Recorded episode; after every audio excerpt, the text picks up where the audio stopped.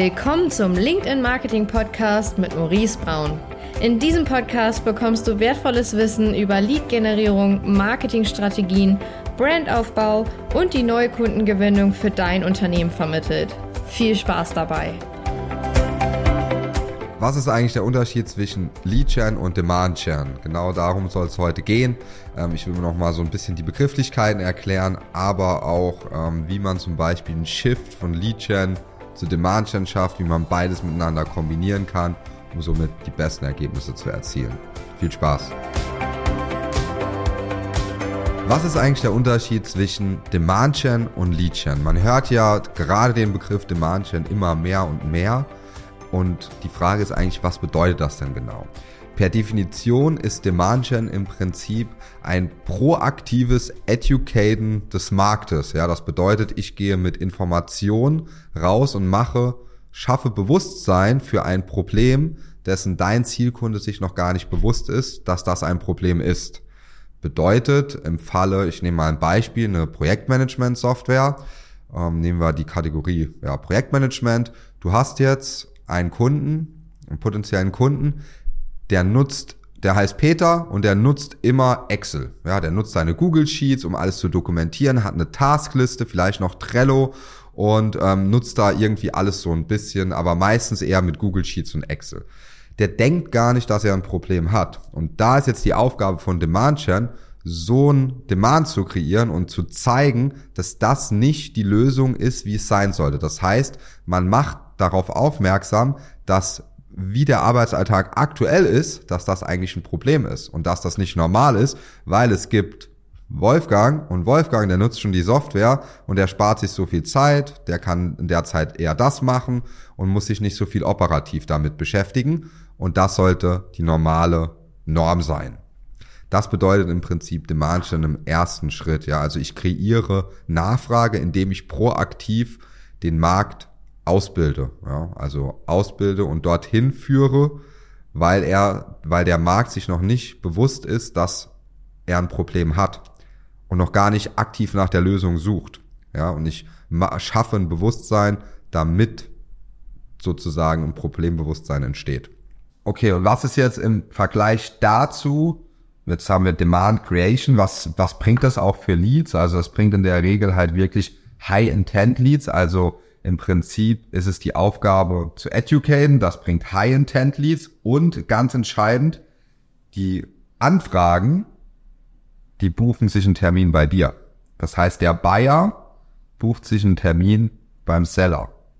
Wie ist das allerdings bei der Lead-Generierung? Bei der Lead-Generierung ist es so, dass wir durch verschiedene Maßnahmen MQLs generieren oder Downloads generieren oder Outreach machen, also Leads generieren. Und da ist es andersrum, dass nicht der Buyer, also der Käufer, sich beim Verkäufer was bucht, sondern ich als Verkäufer, also als Seller, muss den Buyer terminieren. Das heißt, ich gehe aktiv auf ihn zu. Natürlich kann man in einem Gespräch auch eine gewisse Demand Generation machen, also Nachfrage erzeugen, indem man ein sehr guter Verkäufer ist. Aber viele schaffen das nicht. Ja? Und viele sind dann in diesem Hamsterrad dieser Lead-Chat gefangen und machen MQLs, MQLs, noch mehr Leads, hier noch Leads, hier Kaltakquise, hier Messen. Aber unterm Strich, wenn man die ganzen Kosten nimmt und schaut, wie viel Umsatz dadurch wirklich entstanden ist, dann ist es meistens, sieht es nicht so rosig aus, ja, dann ist es meistens nicht so, dass es gut funktioniert. Es gibt natürlich Ausnahmen und wenn man das gut macht, dann kann das auch gut funktionieren. Aber wir haben halt festgestellt, wenn man jetzt Demand Gen betreibt, also wirklich sagen, okay, ich educate jetzt den Markt ähm, proaktiv und ich schaffe so ein Mindset-Shift hier, dann buchen sich erstens nicht nur über diese Maßnahmen die Buyer neue Termine, sondern die ganzen Lead-Gen-Maßnahmen profitieren davon. Ja, das bedeutet, die Lead-Gen-Maßnahmen, die man vorher gemacht hat, die profitieren davon, wenn man eine Demand-Gen-Strategie integriert.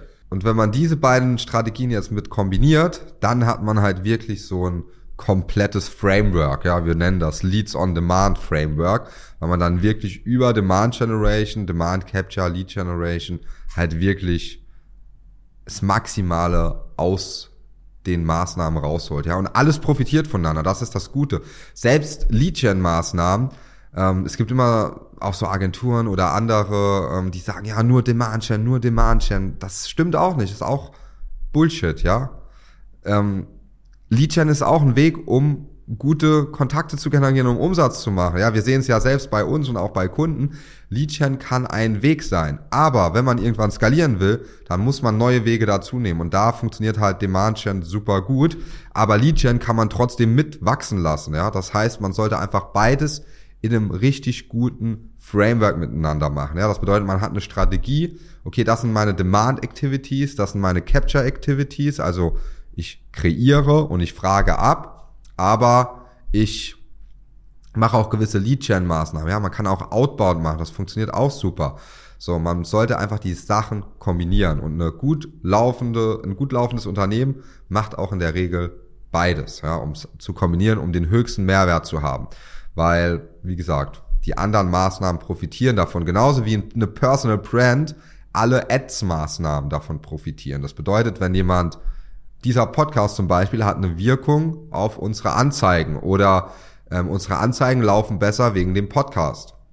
Das ist wichtig zu wissen, ja, weil das ist auch eine Maßnahme, die man für Demand Generation nutzen kann.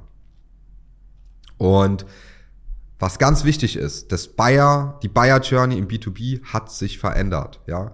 Wir wollen nicht mehr was verkauft bekommen, wir wollen selbst den Kaufprozess durchgehen und kaufen. Das bedeutet, es ist nicht mehr so, dass wir Bock drauf haben, die ganze Zeit kalt angerufen zu werden, ja, ständig zu, und mit jemandem zu sprechen direkt und zu sagen, ja, wir wollen uns mal informieren und wollen mit jemandem sprechen. Nee, wir wollen selbst zu 80 Prozent die Reise durchlaufen, uns informieren vorab, bevor wir überhaupt mit jemandem sprechen wollen. Ja, und das Problem ist, dass die meisten B2B-Companies einfach nicht darauf eingehen, ja. Also die meisten, die gehen, verkaufen immer noch so wie vor 20 Jahren. Das Problem ist, das Kaufverhalten hat sich geändert, die letzten fünf und fünf, sieben, acht Jahre. Aber alle verkaufen noch so wie vor 20 Jahren, machen die gleichen Maßnahmen anstatt neue Sachen. Ja, wir gehen immer noch auf Messen, wir machen immer noch Kaltakquise.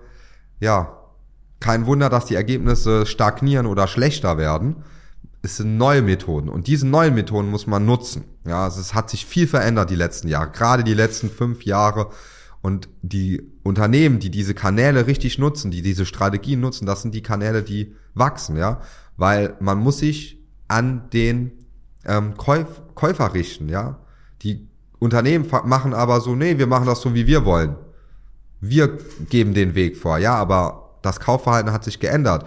Und wenn man weiter nur das macht, was man selbst will und nicht das, was der potenzielle Kunde will, dann ist das eher kontraproduktiv. Ja? Also da solltest du auf jeden Fall überlegen, hey, wie hat sich das Kaufverhalten denn verändert und wie kann ich jetzt hingehen und meinen Verkaufsprozess und das Marketing so an die Buyer Journey alignen, dass das passt. Ja, also das miteinander so synchronisieren, dass auch Marketing nicht einfach wie früher ähm, so ein Zuspieler für Sales ist, hey, wir haben hier ein paar Leads, ruf mal an, sondern dass das halt wirklich eine Kombination ist. Also für uns ist Marketing immer direkt dafür verantwortlich, mehr Umsatz zu machen. Es geht nicht nur um Leads und Pipeline, ja, weil auch Pipeline, was bedeutet Pipeline? Ähm, ich kann auch die Pipeline vollhauen und nichts wird aus der Pipeline geclosed. Ich kann hunderte Leads reinspielen oder tausende aber die Winrate ist unter zwei Prozent. Ja, deswegen, die Frage ist ja immer, was bringt uns als Unternehmen am meisten für den Umsatz? Und das nennt man dann Revenue Marketing, ja, also Marketing, das direkt auf den Umsatz einzahlt. Und das ist auch messbar. Ja. Und da muss man einen Shift machen, auch vom Mindset, dass man nicht mehr sagt, okay, wie viele Leads haben wir den Monat gewonnen? Okay, warum das und das? Sondern muss man wirklich mal sagen, okay, wir machen jetzt mal sechs Monate so eine Strategie. Wir generieren auch Leads, aber es geht nicht um die Anzahl der Leads, sondern um die Qualität. Wir messen nicht mehr, wir brauchen jetzt irgendwie einen Cost per Lead für 100 Euro, sondern wir sagen, wir wollen so viele in einer High-Intent-Pipeline, also in einer Pipeline, wo wir wissen, wir closen mindestens 25 bis 50 Prozent. Also wo man weiß, okay, wir haben jetzt vier Unternehmen in dieser Pipeline-Stage und aus dieser Stage closen wir jeden dritten. So. Weil dann weiß ich, wenn ich jetzt an Marketing bezahlt habe, 2000 Euro oder insgesamt 10.000 Euro. Ich habe jetzt drei Person, drei Unternehmen, die in dieser Stage sind. Das heißt, ich habe 3.333 Euro gezahlt für einen Kontakt, der an dieser Stage ist und 10.000 Euro für einen Kunde, verkaufe aber ein 150.000 Euro Produkt, passt. Ja, Customer Lifetime Value zum Beispiel 100.000 Euro, dann ist das ein easy Case.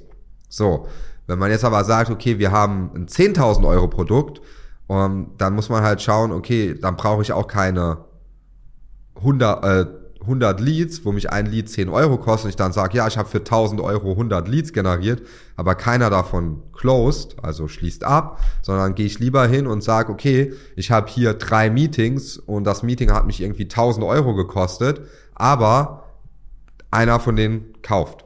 Ja, dann habe ich einen anderen Return. Also man sollte lieber auf Return on Invest messen, also auf den Umsatz, Revenue Marketing. Das bedeutet, die Marketingaktivitäten sind für den Umsatz verantwortlich. Marketing und Sales ist eins. Die haben gemeinsame Ziele, die haben eine gemeinsame Richtung. Man schaut sich natürlich auch Pipeline und das Ganze drumherum auch an als Messgröße. Ja, man braucht ja irgendeine Messgröße. Aber man sollte als Endmessgröße immer haben Umsatz.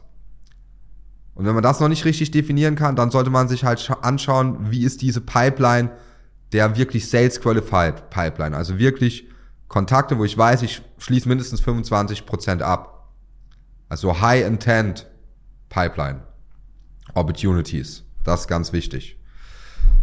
Genau. Also, wenn du gerade überlegst, Lead Gen, Demand Gen, was machst du? Versuch das nicht so als Silos zu betrachten, sondern versuch eher so eine ganzheitliche Strategie zu nutzen. Um, ist sehr, sehr wertvoll und wenn du dazu Fragen hast, komm gerne auf uns zu. Ansonsten viel Spaß beim Umsetzen. Bis zum nächsten Mal. Dein Maurice.